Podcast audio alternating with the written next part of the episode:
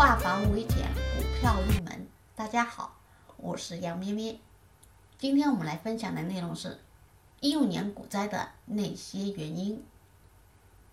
第一个原因，去杠杆。二零一五年被称为杠杆牛市，那一轮牛市都是靠杠杆、靠资金推动的，所以一旦去杠杆，股市杠杆资金将不计成本出逃，于是股市大跌。二，去散户化。二零一五年，A 股提出要去散户化。我们都知道，A 股的结构是散户居多，机构少。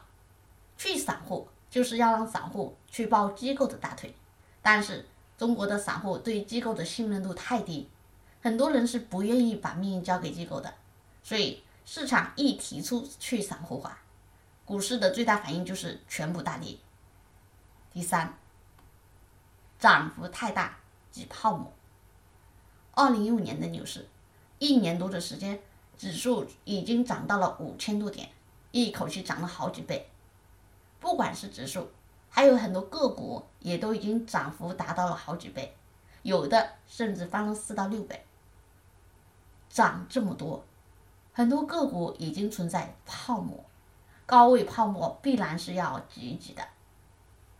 第四，股市的牛熊交替规律。股市有它自己的规律，有涨就有跌，有跌就有涨，这也是自然规律。股市也不可能永远只涨不跌，更不可能永远只跌不涨，这也是规律。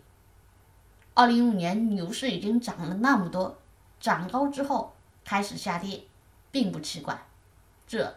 是自然规律的交替。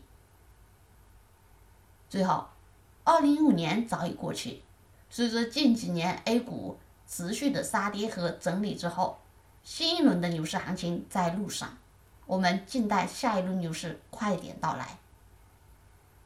更多股票知识可以查看文字稿或者留言。